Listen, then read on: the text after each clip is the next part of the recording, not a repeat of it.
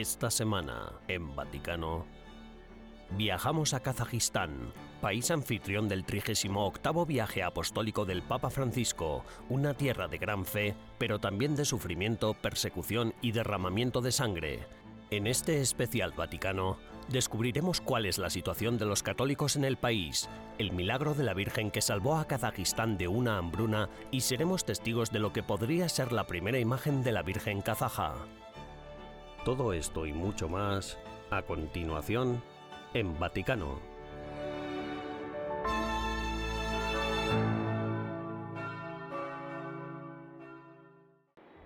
El Papa Francisco, cuando aterrizó en Nur Sultán, la capital de Kazajistán, el 13 de septiembre, se describió a sí mismo como un peregrino de la paz.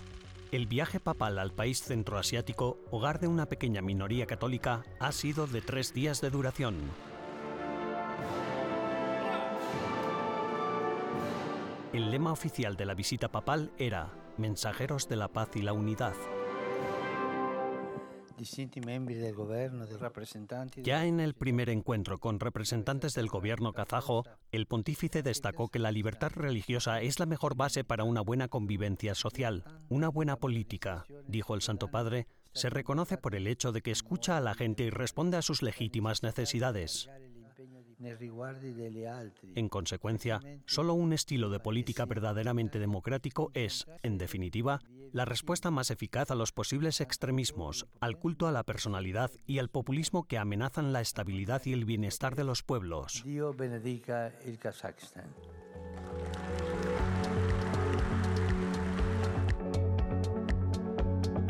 La participación del Papa en el séptimo Congreso de Líderes de Religiones Mundiales y Tradicionales en el Palacio de la Paz y la Reconciliación de Nur Sultán se esperaba con gran expectación. Este encuentro interreligioso tuvo lugar el segundo día del viaje y además del Santo Padre y del Secretario de Estado del Vaticano, el Cardenal Pietro Parolin, estuvieron presentes representantes del judaísmo, el islam, la ortodoxia y el budismo. E en su discurso, Francisco destacó que las distintas religiones deben trabajar juntas para encontrar una respuesta a los desafíos globales de hoy. Las religiones no son un problema, sino parte de la solución para una convivencia más armoniosa. La búsqueda de la trascendencia y el valor sagrado de la fraternidad pueden, en efecto, inspirar e iluminar las decisiones a tomar en el contexto de las crisis geopolíticas, sociales, económicas y ecológicas, pero en la raíz espirituales, que atraviesan muchas instituciones en la actualidad, también las democracias, poniendo en peligro la seguridad y la concordia entre los pueblos. Por tanto, necesitamos la religión para responder a la sed de paz del mundo y a la sed de infinito que habita en el corazón de todo hombre. Con respecto a los conflictos actuales, el Papa repitió su llamamiento para que las religiones nunca sean instrumentalizadas por la política para los conflictos armados. Lo sagrado no debe convertirse en soporte del poder, advirtió Francisco. No hay que invertir en armamento, dijo, sino en educación. En este contexto, el Santo Padre también denunció en la Asamblea la práctica del aborto. Hoy es grande la dificultad de aceptar al ser humano cada día bebés por nacer y niños, migrantes y ancianos son descartados. Hay una cultura del descarte. Numerosos hermanos y hermanas mueren sacrificados en el altar del lucro, envueltos en el incienso sacrílego de la indiferencia. Y sin embargo, todo ser humano es sagrado. Para la minoría católica de Kazajistán, el punto culminante del viaje del Papa se produjo por la tarde, según las agencias de noticias kazajas, en el recinto de la Expo de Nur Sultán, 7.000 fieles recibieron al Santo Padre para celebrar con él la Santa Misa. En la fiesta de la exaltación de la cruz, Francisco habló de la importancia de la cruz, en la que Cristo mismo tomó el veneno de la serpiente del mal.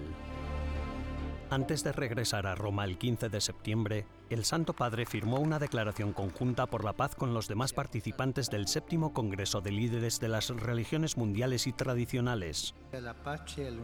En su breve discurso, el Papa lamentó que todavía hay demasiado odio y división, demasiada falta de diálogo y de comprensión del otro. Por tanto, la política y la religión no deben mezclarse ni separarse.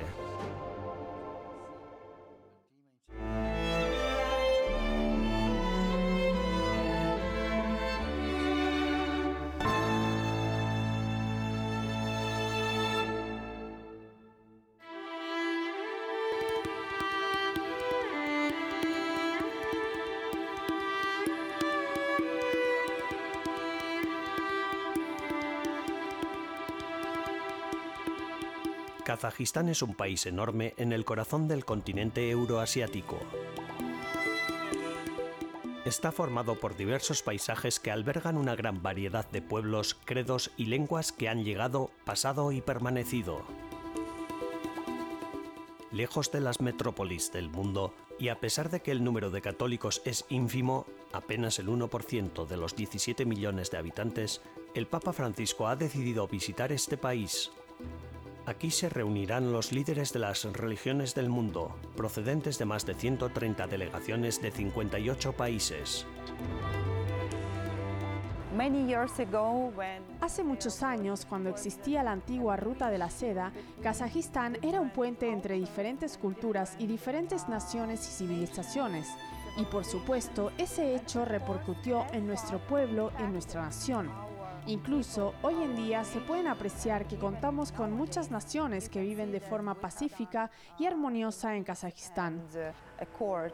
Comenzamos por el norte de Kazajistán, en una isla de fe católica, en el santuario de Nuestra Señora Reina de la Paz, en el pueblo de Otsernoye.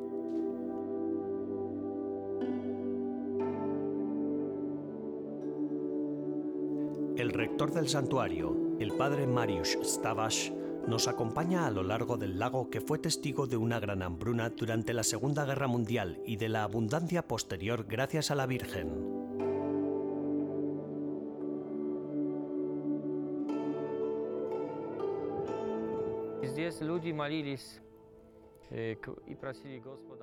Aquí la gente rezaba por la intercesión de la Santísima Virgen María pidiendo ayuda y el 25 de marzo de 1941 ocurrió el milagro. La temperatura subió, la nieve se derritió y llenó este lugar cercano al pueblo formando un lago. La aparición del lago pudo ser un fenómeno cíclico, pero lo milagroso fue que el lago apareció con abundancia de peces.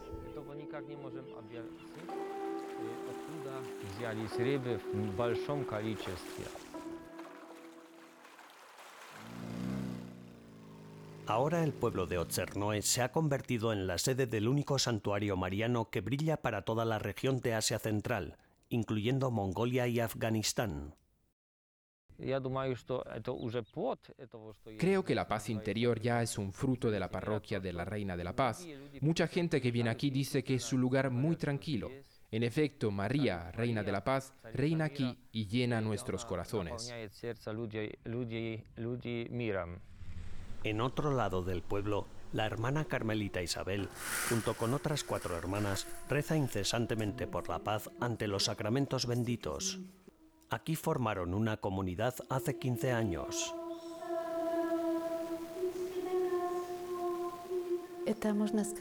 Aquí obtenemos una gran paz en nuestros corazones. Se podría decir que estamos cobijados con Jesús en el tabernáculo. Nos da la oportunidad de estar cerca del corazón de Jesús y junto a Él rezamos por todos los pueblos y por cada persona. Rezamos por las personas que sufren, pero también debemos ofrecer muchas oraciones y sacrificios por las personas que causan el sufrimiento, para que en el último momento digan, lo siento, he hecho esto, pero ahora pido perdón. Las monjas dicen que incluso en tiempos de oscuridad no hay nada irreversible para Dios, que hace brillar sus gracias en este lago.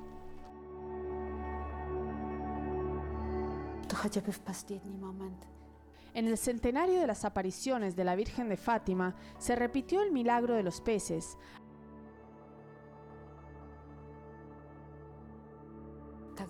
Había tantos peces que la gente venía desde diferentes ciudades a pescar. La hermana Isabel dice que la reciente repetición del milagro nos recuerda que la Virgen habita aquí, en la tierra de Kazajistán,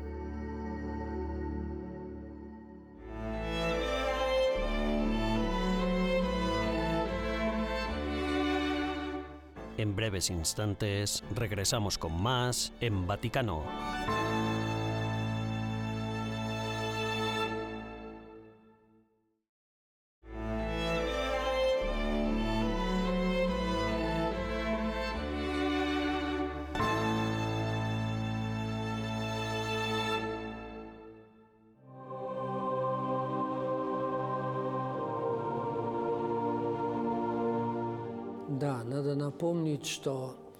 Kazajistán es un país que ha padecido mucho sufrimiento. Diferentes nacionalidades han sufrido aquí. Tras la revolución de octubre, la mitad del pueblo kazajo fue exterminado. De 4 millones de kazajos, solo 2 millones permanecieron en Kazajistán en aquella época. El resto murió sobre todo de hambre o huyó al extranjero. Si vas al Spask, cerca de Karaganda, hay decenas de monumentos de diferentes nacionalidades, desde España hasta Japón.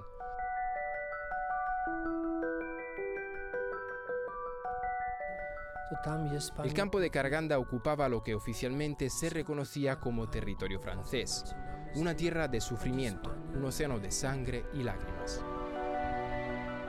Pero el régimen totalitario se hundió en ese océano de lágrimas y ahora una roca de fe triunfa en Karaganda. El obispo de Karaganda, Adelio del Oro, ha sido testigo del crecimiento y desarrollo de la Iglesia Católica en esta ciudad. En Kazajstán eh, una historia en Kazajistán hay una historia dolorosa y hermosa a la vez de la presencia del catolicismo. Con las deportaciones soviéticas, los católicos, después de los años de San Francisco de Asís, al fin regresaron. Los deportados eran principalmente alemanes, polacos y ucranianos, pero también de otras nacionalidades. Durante 70 años la fe fue transmitida principalmente por las abuelas a sus nietos, sin apenas presencia de sacerdotes ni sacramentos. El obispo Eugeni Sinkovsky, descendiente de familias deportadas, afirma que la fe crece en Kazajistán a pesar de que muchos católicos han abandonado el país y se han ido a vivir a Europa en busca de una vida mejor. Hasta hace poco los católicos de Kazajistán eran los descendientes de los católicos deportados a Kazajistán. Pero ya podemos constatar con alegría que la fe católica se está extendiendo por eso ahora no solo vienen a nuestra iglesia alemanes, polacos o lituanos, sino también personas de diferentes nacionalidades. Durante esos años, la iglesia de Kazajistán comenzó a difundir la fe entre la población local.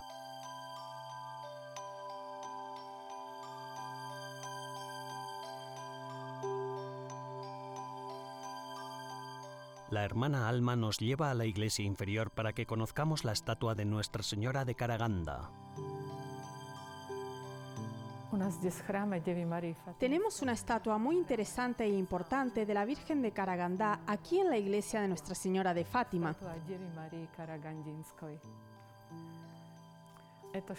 Está vestida con la ropa típica de una mujer kazaja. Viste la ropa que solo una mujer que ha dado a luz a su primogénito llevaría.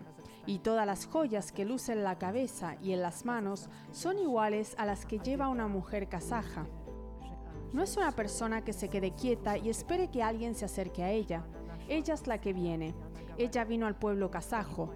Vino a toda la gente de aquí. Ella puso un pie delante del otro para traerles a Jesús. Otro hito importante en el desarrollo de la Iglesia Católica de Kazajistán fue la creación de un seminario católico en Karaganda en 1994 para la formación del clero local.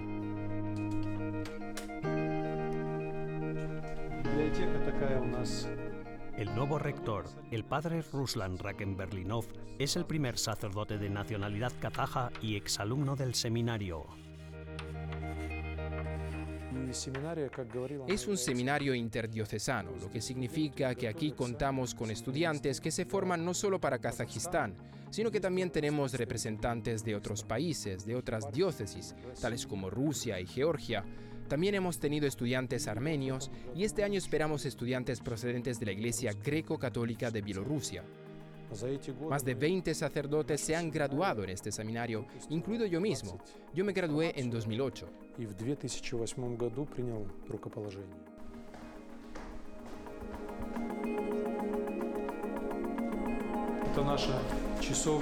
Esta es nuestra capilla. Aquí nos reunimos con los educadores y los estudiantes.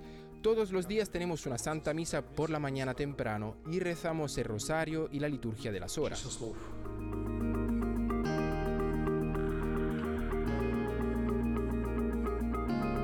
Este es el corazón del seminario. Aquí es donde los seminaristas se forman y educan para ser sacerdotes, servidores de la iglesia y de Dios.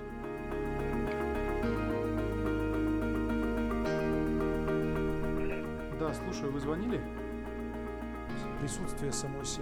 La presencia del seminario aquí en nuestra tierra es una gran esperanza para nosotros porque no es un secreto que el seminario es el corazón no solo de la diócesis, sino que es la esperanza para el desarrollo de toda la iglesia de Kazajistán.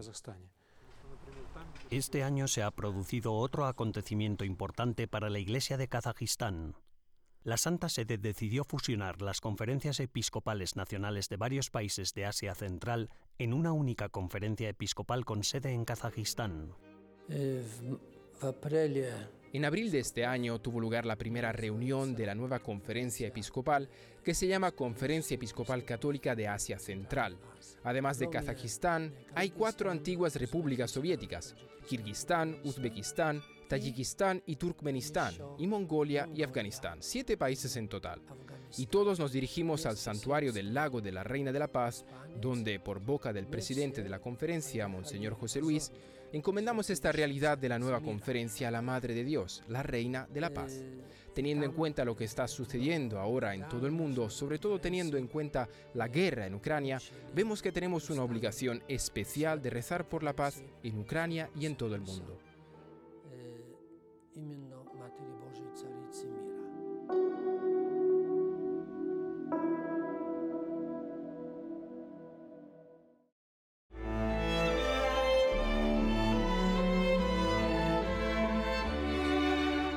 Tras una breve pausa, regresamos con más en Vaticano.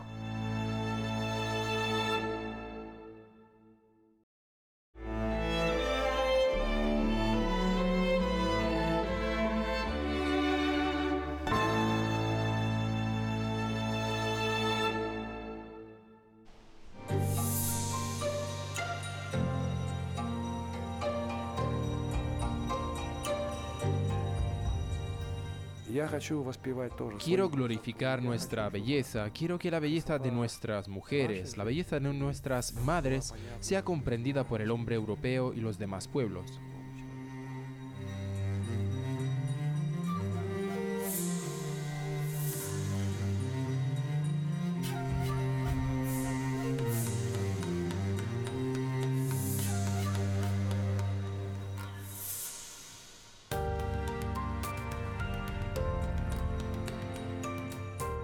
Viajamos 1600 kilómetros desde Atsiorne hasta Almaty, al sur de Kazajistán, para conocer al pintor Dosbol Kasimov.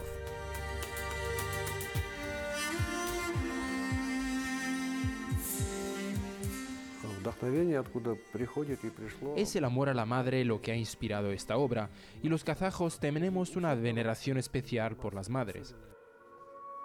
Esta imagen es una imagen comunitaria que me une con toda la humanidad, porque es nuestra madre y porque todos nacemos gracias a nuestras propias madres.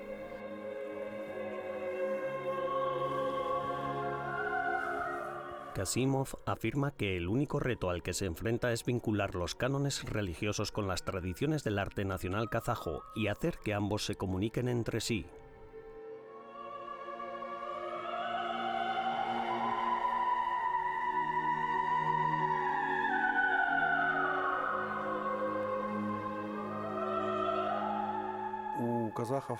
Los kazajos consideran que no es muy apropiado ni educado que una mujer mire directamente a la cara de su interlocutor o de un hombre. Una mujer no debe mirar directamente al espectador, sino que mira un poco a lo lejos. Es un gesto de modestia y parte de la etiqueta. El cuadro aún se halla bajo el pincel de Dosbol y la imagen del niño Jesús seguirá transformándose a lo largo del proceso creativo. Él es en el que estoy trabajando ahora mismo. Su peinado era diferente y se lo cambié, pero ahora voy a dedicarle un tiempo para volver a cambiar su estilo. Todavía tengo mucho que buscar.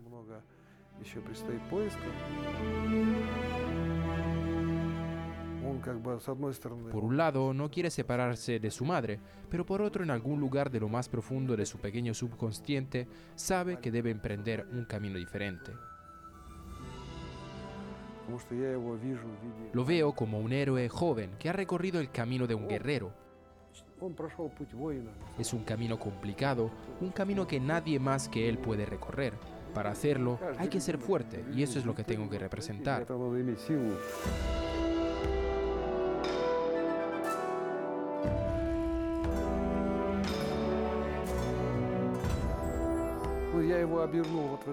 Me envolví con esta vestidura, la que en un futuro llevará a la cruz.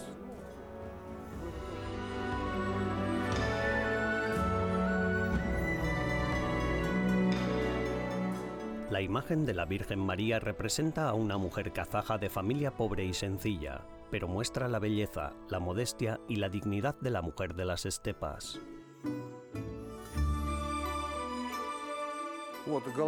Este es el tocado femenino que llevan las mujeres casadas. Se llama kemeshek. Cuando la chica a la que invitamos a posar lo llevaba, comentó que era muy cómodo alimentar al bebé con él. En general, se considera que el pelo debe ocultarse del todo, pero yo la abrí un poco para mostrar que se trata de una persona viva, una mujer viva con un bebé. La imagen está adornada con ornamentos tradicionales cargados de simbolismo. Su nimbo está hecho en forma de estrella. Por un lado es una flor, por otro es una estrella y por el tercero es parte de la alfombra Tusqueis, típica de Kazajstán. Y Jesús tiene un halo en forma de cruz Shanierak. Ahí, en la base del Shanierak, puedes ver la cruz, que es como la parte superior de una casa kazaja. Mi madre viene de una tribu Querey, y los Querey fueron antiguamente, como sabemos gracias a la historia, cristianos. Y así es como logré insertar con naturalidad todos esos símbolos, conectando los adornos entre sí.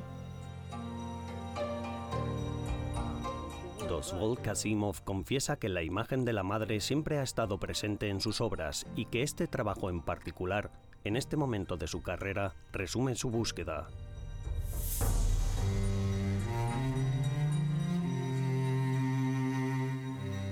Espera que esta imagen encuentre su lugar en el corazón de los kazajos.